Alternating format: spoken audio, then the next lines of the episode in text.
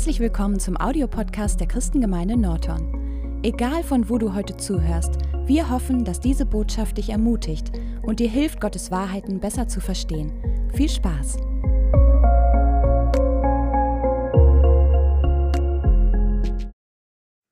Ja, wie genial ist das, auszurufen und zu proklamieren, wie Markus uns am Ende aufgefordert hat, dass unser Gott alles tun kann weil ähm, dieses Lied kannst du im Prinzip in zwei Situationen oder in zwei Arten von Situationen aussingen oder proklamieren.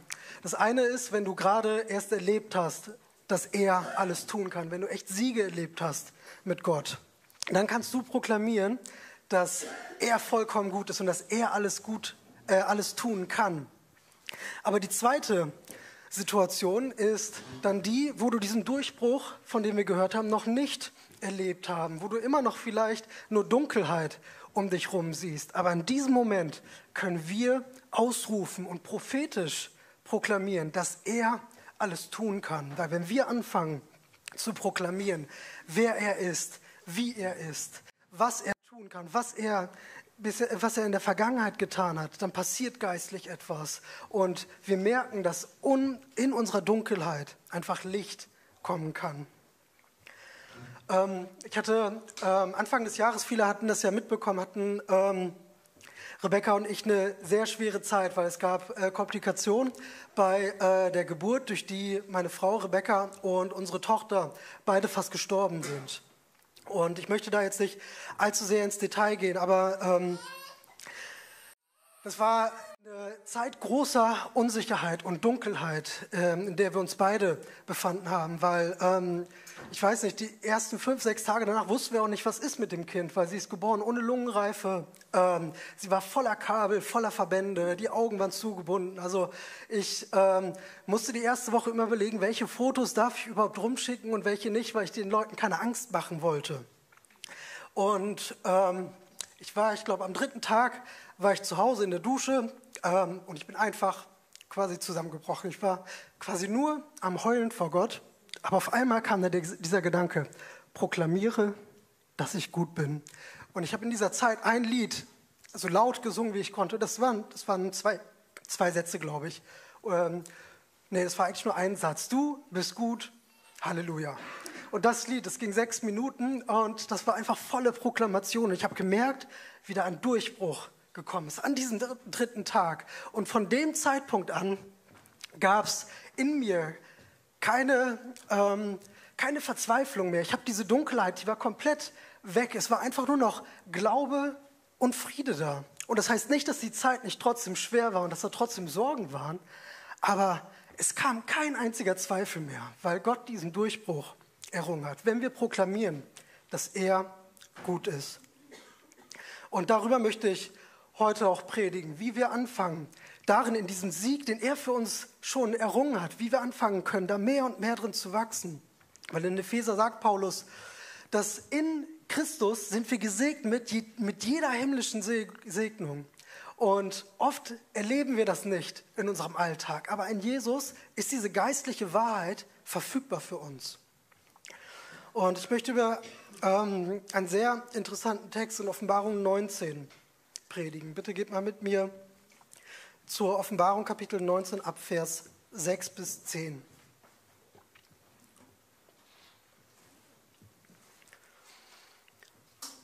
So, und ich hatte heute ähm, am dritten Advent, Advent, nicht wirklich ähm, so auf dem Herzen eine Adventspredigt zu predigen, sondern eher so eine Osterpredigt. Aber ich bin froh, dass das Lobpreisteam da eins mit mir war. Ähm, und zwar steht da ab Vers 6, und ich hörte etwas wie die Stimme einer großen Volksmenge und wie das Rauschen vieler Wasser und wie der Schall starker Donner, die sprachen, Halleluja, denn der Herr, Gott der Allmächtige, hat die Königsherrschaft angetreten. Lasst uns fröhlich sein und jubeln, ihm die Ehre geben, denn die Hochzeit des Lammes ist gekommen und seine Frau hat sich bereit gemacht. Und es wurde ihr gegeben, sich in feine Leinwand zu kleiden, rein und glänzend, denn die feine Leinwand ist die Gerechtigkeit der Heiligen. Und er sprach zu mir, schreibe, glückselig sind die, welche zum Hochzeitsmahl des Lammes berufen sind. Und er sprach zu mir, dies sind die wahrhaftigen Worte Gottes. Und ich fiel vor seinen Füßen nieder, um ihn anzubeten. Und er sprach zu mir, sieh dich vor, tu es nicht. Ich bin ein Mitknecht und der deiner Brüder, die das Zeugnis Jesu haben. Und den Teil dürft ihr euch gern markieren. Bete Gott an, denn das Zeugnis Jesu ist der Geist der Weissagung. Oder im Urtext steht Prophetie. Das Zeugnis Jesu ist der Geist der Weissagung, der Geist der Prophetie. Und genau das machen wir, wenn wir aussingen und ausrufen, wer Jesus ist. Wenn wir dieses Zeugnis von ihm echt haben, dann ist es ein prophetischer, ein geistlicher Akt, weil vor allem, wenn wir das gerade nicht in unseren Umständen sehen, äh, weil das genau bedeutet Prophetie. Prophetie bedeutet übersetzt, ähm, das aussprechen, was Gott vorher schon festgelegt oder verkündet hat. Das machen wir. Deswegen sagen wir oft, dass eine Prophetie ist, wenn ich ein Ereignis in der Zukunft vorhersage.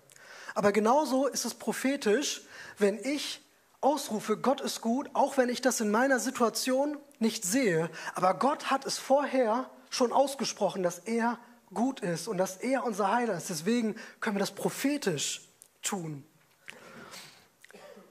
Wenn wir dieses Zeugnis Jesu haben, das ist der Geist, das ist der Kern der Weissagung. Weil wir machen da oft ein so kompliziertes Ding draus. Wie kann ich geistlicher, wie kann ich prophetischer leben? Aber das Zeugnis Jesu hat jedes einzelne seiner Kinder. Das Zeugnis Jesu ist nichts, das wir uns erarbeiten müssen. Ich muss nicht so und so oft zur Gemeinde gehen, so und so oft gepredigt haben, dann irgendwann dieses Zeugnis Jesu zu erlangen. Sobald ich mein Leben ihm gebe, habe ich es. Und das ist der Kern der Weissagung. Das ist der Kern für ein prophetisches Leben. Und ja, wie gesagt, oft versuchen wir, das irgendwie auf andere Arten zu erlangen und nachzuahmen. Und vielleicht denken wir, dass wir äh, ab und zu die Leiter in unserer Gemeinde vielleicht imitieren müssen, einfach das machen, was sie tun, um vielleicht auch geistlicher zu leben. So wie Paulus gesagt hat, seid meine Nachahmer, wie ich Christi Nachahmer bin. Vielleicht machen wir dasselbe hier in der Gemeinde, äh, wenn wir uns die Ältesten anschauen. Und da hatte ich mir überlegt, was machen denn die Ältesten, was ich denn so nachmachen könnte. Und ein Ding war, äh, wenn, hatte ich auch schon ein äh, paar Mal gesagt, wenn ich predige, dann muss wenigstens ein griechisches Wort mit dabei sein. Und da kann ich sagen, Lehrer, dies habe ich befolgt von meiner Jugend an. Eddie blickte aber mich an, gewann mich lieb und sprach, eins fehlt dir.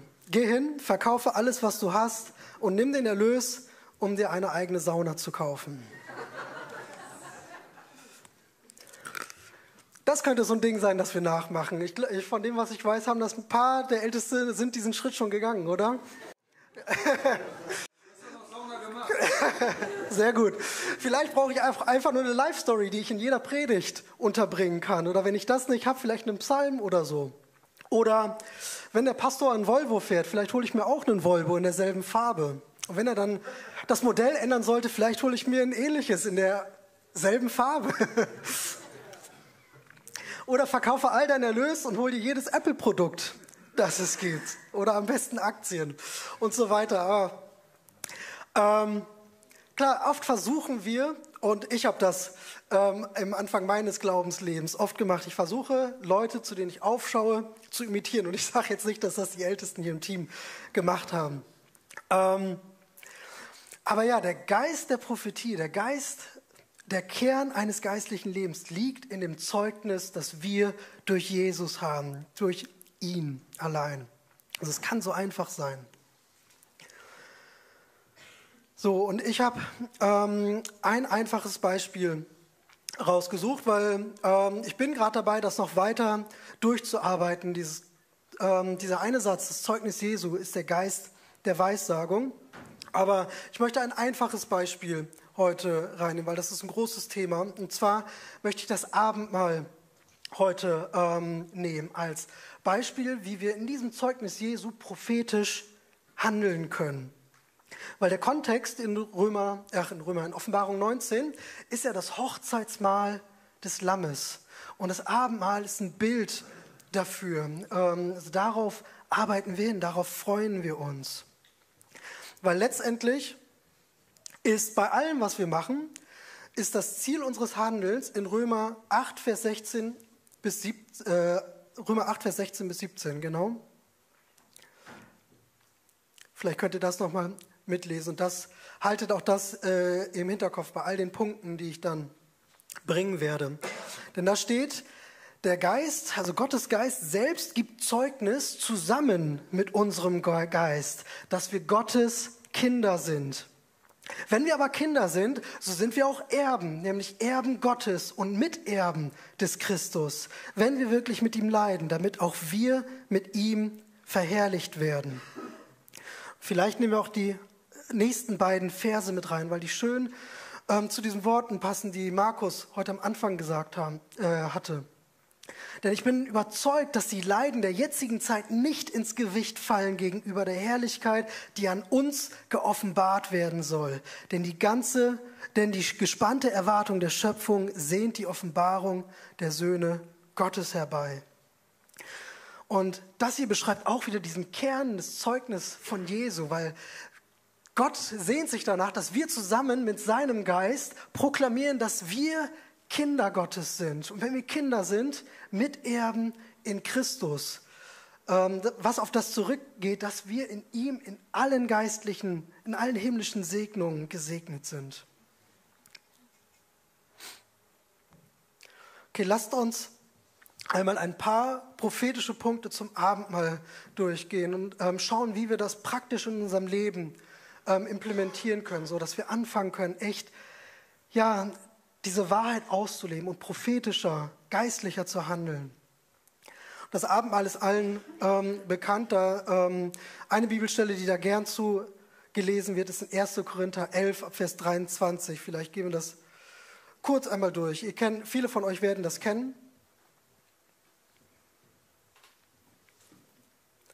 Das in 1. Korinther 11, Vers 23.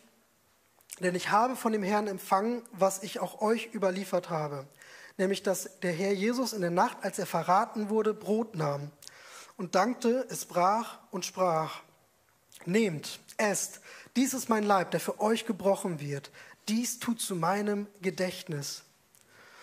Und genauso auch den Kelch nach dem Mahl, in dem er sprach, dieser Kelch ist der neue Bund in meinem Blut. Dies tut so oft ihr ihn trinkt, zu meinem Gedächtnis. Denn so oft ihr dieses Brot esst und diesen Kelch trinkt, verkündet oder proklamiert ihr den Tod des Herrn, bis er wiederkommt.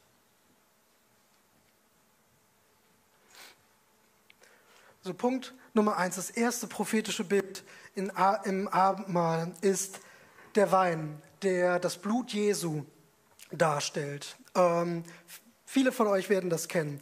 Und was so schön ist, dass die Jünger zusammen mit Jesus, als sie dieses erste Abendmahl gefeiert haben. Das war ein prophetischer Akt, weil sie wussten oder sie haben noch wirklich nicht verstanden, warum machen sie das? Weil das war prophetisch, haben sie auf die Kreuzigung Jesu dort schon hingewiesen. Aber warum machen wir das heutzutage? Weil eigentlich ist es ja jetzt nicht mehr prophetisch, wenn es schon in der Vergangenheit liegt. Warum müssen wir das denn jetzt noch tun? Und allgemein beim Abendmahl habe ich mich immer gefragt, warum machen wir das? Weil unser Glauben ist ja eigentlich ein sehr unreligiöser Glauben, sage ich. Wir haben nicht solche Traditionen und Rituale, die wir jedes Mal befolgen. Ähm, zumindest sollte das, glaube ich, so ein geistliches Leben im Idealfall aussehen.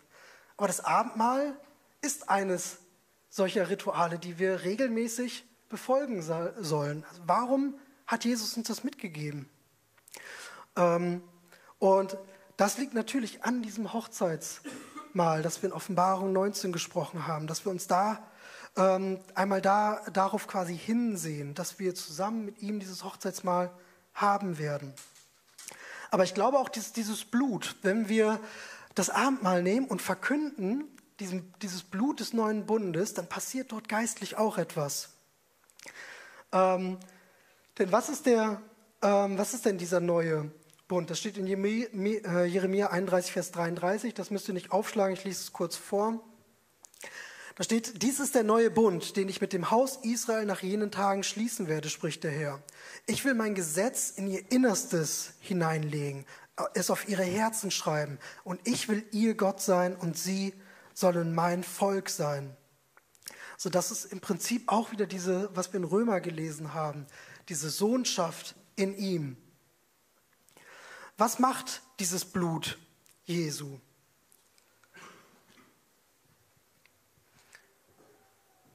So, ich bin die ganze Zeit überlegen, welche Verse nehme ich alles mit rein, weil bei mir artet das immer so aus und ich habe am Ende 50 Bibelverse und muss danach einmal schauen, was ist sinnvoll. Aber Hebräer 9, Vers 18 bis 22, schlag das mal bitte mit mir auf. Hier steht nämlich beschrieben, was, was, für, ein Geist, was für eine geistliche Funktion hat dieses Blut heutzutage noch. So Hebräer 9 ab Vers 18. Daher wurde auch der erste Bund nicht ohne Blut äh, eingeweiht. Denn nachdem jedes einzelne Gebot nach dem Gesetz von Mose dem ganzen Volk verkündet, proklamiert worden war, nahm er das Blut der Kälber und Böcke mit Wasser und Purpurwolle und Ysop und äh, besprengte sowohl das Buch selbst als auch das ganze Volk. Wobei er sprach, dies ist das Blut des Bundes, den Gott mit euch geschlossen hat. Und auch das Zelt und alle Geräte des Gottesdienstes besprengte er in gleicher Weise mit Blut. Und fast alles wird nach dem Gesetz mit Blut gereinigt. Und ohne Blutvergießen geschieht keine Vergebung. Das beschreibt, wie der erste Bund eingeweiht worden ist. Der Bund, den Jesus durch sein Blut jetzt ersetzt. Jedes Gesetz wurde vor dem Volk proklamiert. Und nach jedem einzelnen Gesetz sind die Hohepriester gegangen und haben das ganze Volk mit Blut besprengt. Und ich glaube, dass das auch der geistliche Akt, den wir in dem neuen Bund jetzt haben, ähm, ist. Weil was passiert? Durch das Blut, das Jesus vergossen hat, kommt Jesus mit seinem Blut. Und jedes Gesetz, das ich nicht halten kann, jedes Gesetz, das ich immer noch breche, da kommt Jesus und er besprengt mich mit seinem Blut. Jedes Gesetz wird vorgelesen und nach jedem Gesetz kommt sein Blut und wäscht mich rein. Das verkünden wir. Wenn du der Lüge wieder glaubst, dass du es nicht verdient hast, vor Gott zu kommen, weil du, ja, weil bestimmte Dinge da sind, in denen du immer wieder fällst, dann kannst du das Abendmahl nehmen und proklamieren, dieses Gesetz, da bin ich reingewaschen in seinem Blut. In dem Ding, wo ich wieder gefallen bin, ich bin reingewaschen in sein Blut. Das Blut Jesu wird besprengt. Ein anderer Punkt ist, in Vers ähm, 26, also in dem Text in 1. Korinther. Ähm, da steht, dass wir den Tod des Herrn verkünden. Äh, und da habe ich mich auch gefragt, warum verkünden wir den Tod und nicht seine Wiederauferstehung? Geht es nicht eigentlich darum, dass er am dritten Tag wieder auferstanden ist? Aber hier steht ganz klar, wir verkünden den Tod, wenn wir das Abendmahl feiern. Und wir proklamieren diesen Tod, dass Jesus gestorben ist für uns. Und wenn wir uns anschauen, was passiert ist, als Jesus gestorben ist, da sind auch wieder eine Menge Dinge, über die, wir, die ich viel reden könnte. Da sind im Prinzip drei Dinge passiert. Äh, in, dem, in der Sekunde, als Jesus gestorben ist. Das könnt ihr zum Beispiel in Matthäus 27 lesen. Das machen wir jetzt nicht. Ähm, das eine ist, dass der Vorhang zum Tempel zerrissen ist. Das zweite ist, dass die Felsen aufgespaltet haben. Und es gibt nur ein anderes Ereignis, wo Felsen in der Bibel aufgespalten worden sind. Und das dritte war, dass die Gräber aufgegangen sind, so als Bild, dass auch Jesus die Wiederauferstehungskraft hat. Also diese drei Dinge sind ähm, geschehen. Aber ich will mich erstmal nur auf den Vorhang konzentrieren. Und wenn ihr das Abendmahl und das Werk Jesu in Verbindung mit dem alten Bund verstehen wollt, dann kann ich euch nur bitten, studiert einfach den Hebräerbrief, vor allem Kapitel 9, legt das wunderbar aus, was Jesus alles geistlich gemacht hat, weil da steht nämlich auch nochmal beschrieben, ähm, und Eddie hatte das vor ein paar Wochen auch nochmal erwähnt, dass im alten Tabernakel, also in dieser Stiftshütte, wurde die Gegenwart des Allerheiligste Gottes von einem riesigen, dicken Vorhang getrennt, durch den eine Person einmal im Jahr hereintreten konnte und auch nur eine Person, die aus einem gewissen Stamm von Israel gekommen ist. Und das war so gefährlich, in die Gegenwart Gottes zu treten, dass sie halt diese Schnur oder ein Seil um das Bein, um den Knöchel binden mussten, damit sie ihn rausziehen können, falls die Person in der Gegenwart Gottes gestorben ist. Weil du kannst nicht einfach reingehen, dann stirbst du auch, wenn du ähm, ohne Erlaubnis in diese Gegenwart kommst. Und diesen Vorhang hat Jesus quasi zerreißen lassen in seinem Tod. Ich glaube deswegen, also das ist ein Punkt, warum wir seinen Tod verkünden sollen, weil da können wir auch wieder sagen, ich darf freimutig vor den Thron kommen, wie wir heute ge gesungen haben. Auch wenn ich wieder gefallen bin. Ich kann kommen und um Vergebung bitten. Ich muss nicht erst mal zwei, drei Wochen Buße tun, mich im Gottesdienst zurückhalten und erst mal schauen, dass ich die Dinge wieder auf die Reihe bekomme. Nein, ich kann freimutig, ich kann direkt kommen, Buße tun, weil der Vorhang offen ist. Weil ähm, in Hebräer wird auch beschrieben, warum Jesus kein, ähm, kein Levit gewesen ist. Jesus kam nicht aus dem Stamm dieser Priesterschaft. Eigentlich darf man nur aus dieser einen Familie kommen, um ein Priester Gottes zu sein. Aber Jesus ist dort ausgebrochen. Deswegen sagt der Hebräerbrief, Jesus ist ein Priester nach der Ordnung Melchisedeks. Warum? Erstmal können die Juden einen anderen Hohepriester nicht akzeptieren, wenn er nicht aus einer anderen Ordnung kommt. Aber gleichzeitig können wir als Miterben Christi auch Könige und Hohepriester sein. Deswegen müssen wir keine Leviten sein. Wir sind Hohepriester Gottes und dürfen deswegen in seine Gegenwart kommen. Das hat Jesus für uns erkauft und das proklamieren wir, wenn wir das Abendmahl nehmen. Egal was ich sage, egal was andere über mich sagen, all die Lügen, die wir uns einreden, ich darf in die Gegenwart meines Gottes kommen. Was verkündet der Tod Christi noch? Also wenn wir den Tod Jesu verkünden mit dem Abendmahl. Ähm, auch das haben wir in Römer 8 schon angerissen, weil wir verkündigen nicht nur, dass wir Kinder Gottes sind, sondern auch Erben in Jesus. Und in Hebräer 9, Vers 15, vielleicht habt ihr Hebräer 9 noch aufgeschlagen, da steht auch nochmal die Bedeutung, die geistliche Bedeutung des Todes von Jesus. Hebräer 9, Vers 15. Darum ist er, also Jesus, auch der Mittler des neuen Bundes, auf das durch seinen Tod, der geschehen ist zur Erlösung von den Übertretungen unter dem ersten Bund, so das, was wir mit dem Besprengen des Blut gelesen haben, die Berufenen das verheißene Erbe empfangen. Denn wo ein Testament ist, muss der Tod dessen geschehen, der das Testament gemacht hat. Denn ein Testament tritt erst mit dem Tode ein. Es ist niemals in Kraft, solange der noch lebt, der es gemacht ist. Also was passiert, wenn wir den Tod Jesu verkündigen? Ich sage, ich proklamiere, ich bin Erbe, ich bin Miterbe an Jesus. Ich bin Miterbe seines Sieges am Kreuz. Ich bin Miterbe seiner Herrlichkeit. Und dann können wir echt sagen, dass wir gesegnet sind mit jeder himmlischen Segnung. Und wenn du dich so fühlst, als hättest du kein Erbe in Gott, als hättest Gott keinen Plan für dich, als hättest du keine Aufgabe in der Gemeinde, dann kannst du dieses Abendmahl nehmen und verkünden, ich bin mehr Erbe Jesu, weil er gestorben ist, tritt das Erbe für mich persönlich in Kraft.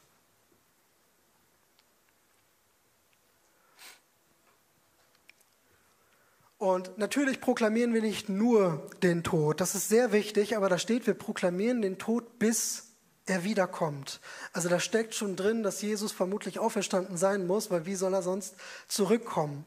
Und auch das verkündigen wir, ähm, dass wir nicht einfach auf dieser Erde leben, um unser Leben zu leben und dann ist irgendwann alles vorbei, sondern nein, wir als Gemeinde Gottes sind hier mit einem Ziel. Wir sind hier, um uns bereit zu machen als Braut, dass wir, wie in Offenbarung 19 steht, rein und geschmückt sind, gekleidet in seiner Herrlichkeit.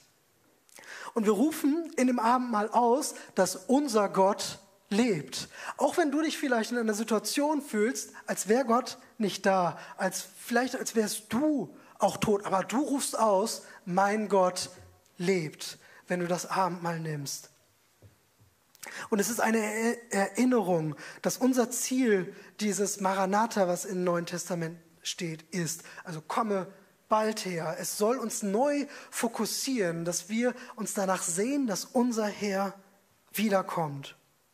Aber da, wo du keine Hoffnung für deine Zukunft mehr siehst, kannst du das Abendmahl nehmen und proklamieren, dass meine Zukunft ist in ihm. In meiner Zukunft steht, dass mein Gott lebt und dass mein Gott wiederkommen wird.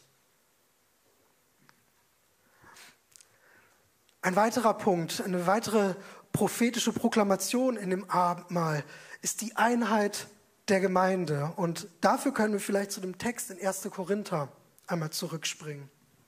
Das ist ab 1. Korinther 11 in Vers 17 ist das.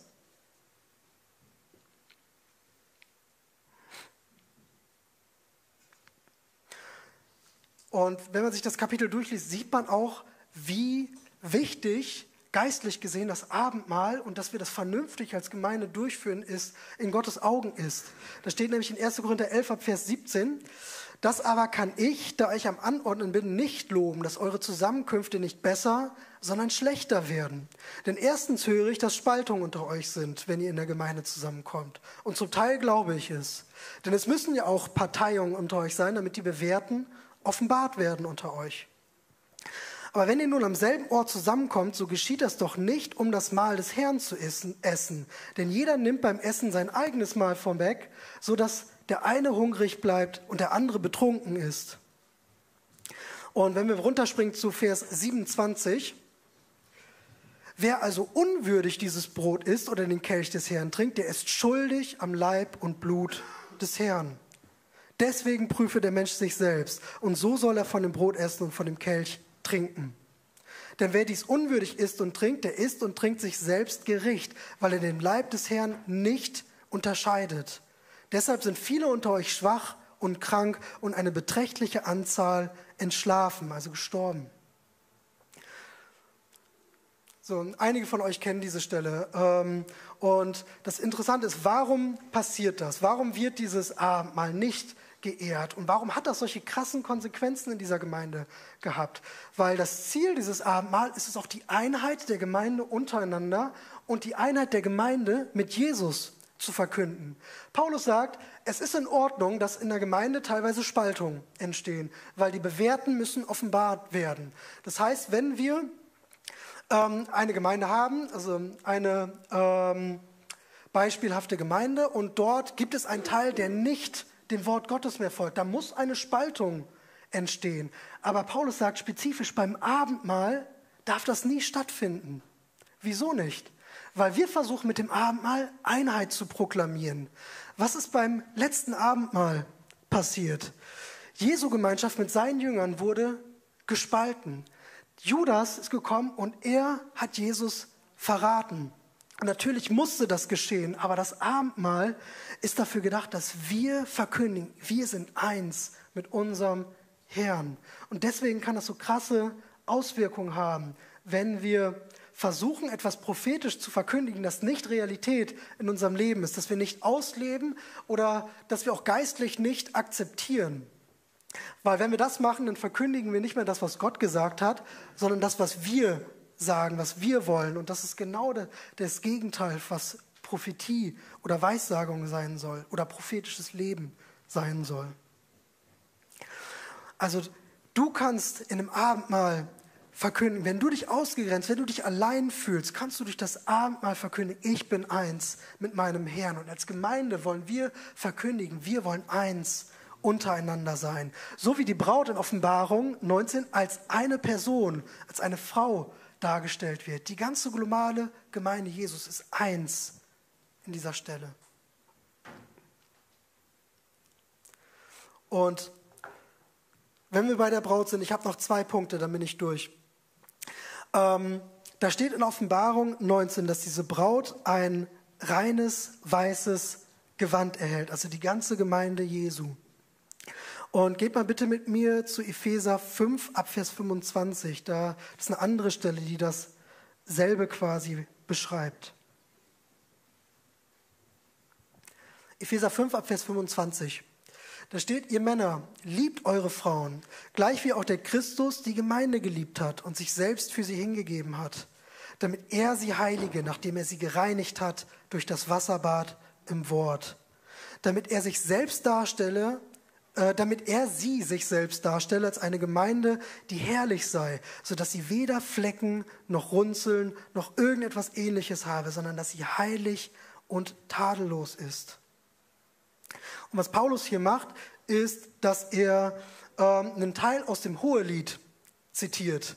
Und wir gehen jetzt nicht ins Hohelied, weil wir haben hier ein paar 18-Jährige unter uns. Ähm, aber was Paulus hier zitiert, ist eine ähm, sind ein paar Verse, wo ähm, eine schöne, nackte Braut oder Frau beschrieben wird.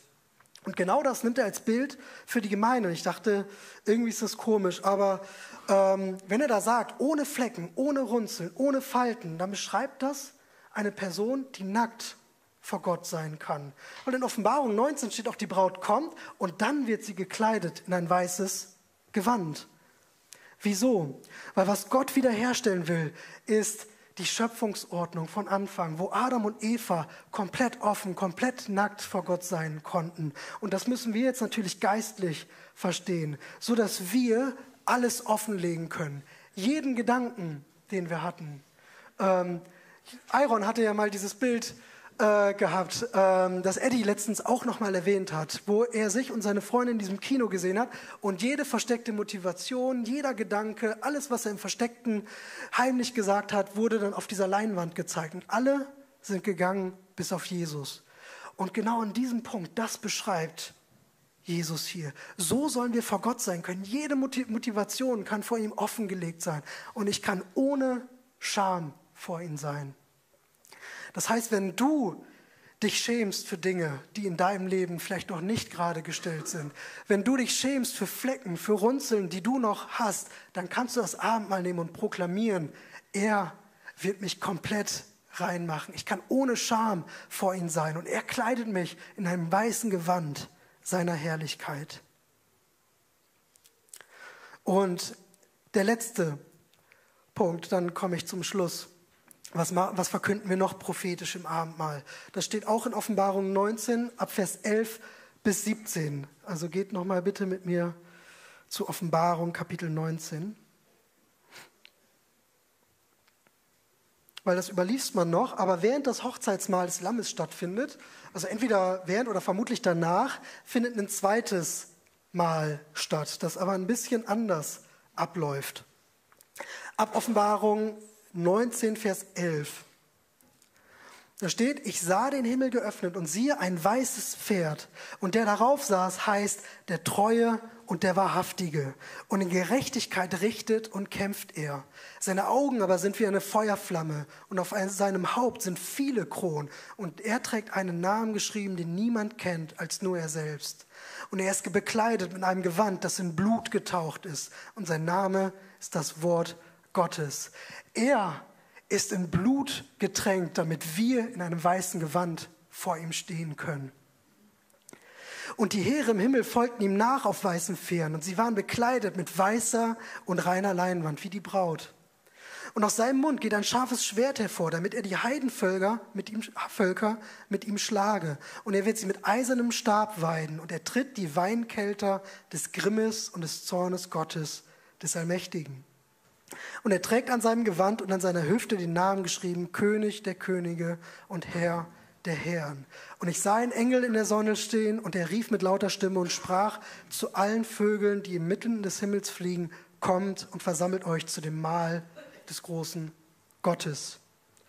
Was wir hier sehen, ist ein anderes Mahl, das stattfindet, das ein bisschen brutaler ist als das erste, weil jeder, der nicht reingewaschen ist durch dieses Blut Jesu. Jeder, der sich gegen Gott stellt und nicht mit diesem reinen weißen Gewand gekleidet sein konnte, gegen den steht hier, führt Jesus persönlich Krieg und er wird sie richten.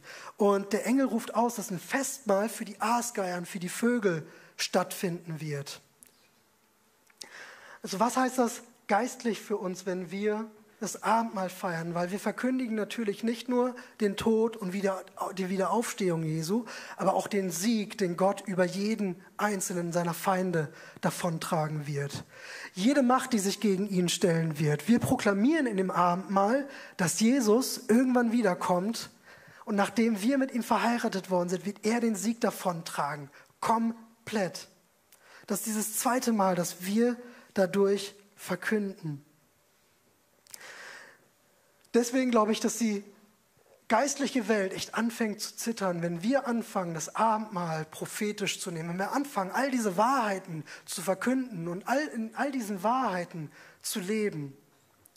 Und ich glaube auch, wenn du dich so fühlst, als würdest du vor einer Niederlage stehen oder als hättest du gerade eine Niederlage erlebt, so wie David das in vielen seiner Psalmen beschreibt. Er beschreibt all seine schlimmen Umstände, aber am Ende proklamiert er den Sieg Gottes. Wir können nicht unseren eigenen Sieg proklamieren. David war nie in diesen Situationen in der Lage zu verkündigen, okay, ich habe es jetzt geschafft, alles gut, sondern was macht er in der Situation? Er proklamiert den Sieg seines Gottes. Weil letztendlich ist es egal, ob wir in unseren Lebenszeiten diese Durchbrüche erleben oder nicht. Und wir wollen uns natürlich danach sehnen, dass die Durchbrüche, die Jesus zur Verfügung stellt, dass wir sie erleben werden. Bei Hebräer steht auch, dass Abraham und die ganzen Glaubensväter viele der Prophetie nie erlebt haben. Was wir auf jeden Fall proklamieren können, ist, dass Jesus am Ende den ultimativen Sieg haben wird und dass wir Teilhaber dieses Sieges sind. Wenn du in allen anderen Bereichen am Verlieren bist, wenn du in allen anderen Bereichen Niederlagen erlebst, an diesem Sieg kann jeder von uns teilhaben. Und das ist nur ein Ausschnitt der Dinge, ähm, die wir prophetisch verkündigen können im Abendmahl. Und natürlich ist das Abendmahl nicht das Einzige, wo wir anfangen können, das zu tun.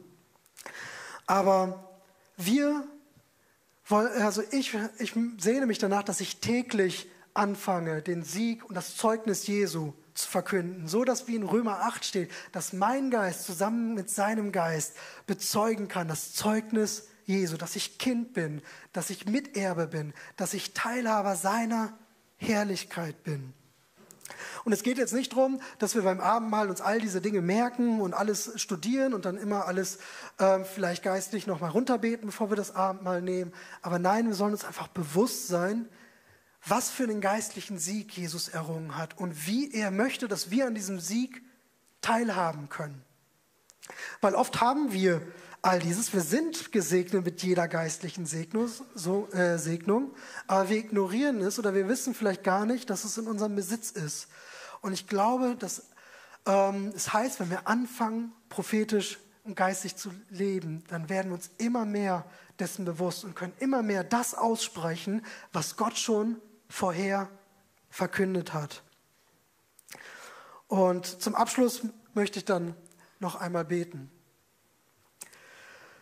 Und Jesus, ich kann dir nur danken, wie allumfassend, wie mächtig dieser Sieg ist, den du errungen hat, hast, Jesus. Und ich danke dir, dass du uns dieses Bild des Abendmahls gegeben hast. Ich danke dir, dass wir regelmäßig verkündigen können, dass dein Blut uns reingewaschen hat, dass du den Weg in deine Gegenwart frei gemacht hast. Und ich bitte dich, dass bei jedem Anwesenden, wo ein Durchbruch benötigt wird oder wo Lügen unsere Gedankenwelt beherrschen, dass wir nicht rein sind und dass wir es nicht verdient haben, in deine Gegenwart zu kommen, dann bitte ich, dass du kommst mit deiner Gegenwart, die sagt, wir haben es nicht verdient, aber Jesus hat es verdient und in Jesus sind wir komplett heil gemacht. Wir sind Kinder, wir sind Erben und wir sind Teilhaber deiner Herrlichkeit. Amen.